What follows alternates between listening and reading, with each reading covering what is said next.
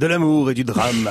Héloïse Erignac, puisque vous nous contez l'histoire des Roméo et Juliette parisiens ce matin. Oui, la belle et douloureuse et terriblement transgressive histoire d'Abélard et Héloïse. 1100, sur l'île de la Cité, au cœur de Paris. Abélard, professeur de renom, enseigne la théologie. Il accède un jour à la demande du chanoine de Notre-Dame de donner quelques leçons particulières à sa nièce Héloïse. Oh. Abélard a 39 ans, Héloïse en a 18. Les deux tombent amoureux, cèdent à leur pulsion pendant les leçons.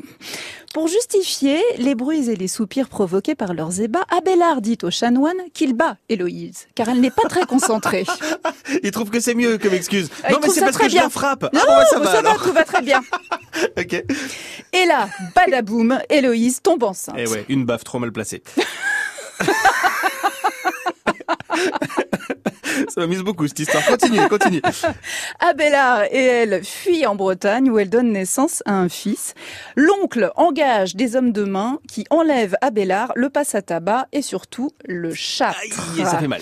Voilà, c'est un petit peu violent, Ouais, ouais. je l'admets. Ouais. À la suite de quoi, les deux amoureux se retirent chacun dans leur vie pieuse. Abélard se fait moine et Héloïse prend le voile.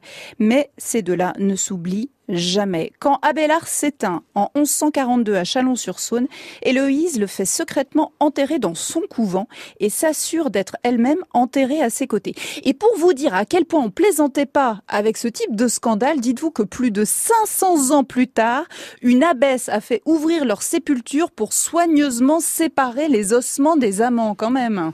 Hein, on les persécutait loin dans le temps. Laissez-les tranquilles.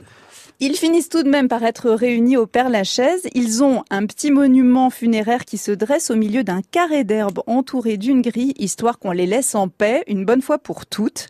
Quant à la maison qui aurait abrité leurs amours, elle se situe 11 quais aux fleurs sur l'île de la Cité. Le bâtiment a été reconstruit au 19e siècle, mais c'est un, un joli hommage à cet amour impossible. Une façade pleine de beaux ornements qui représente les deux amoureux, là encore, éternellement réunis.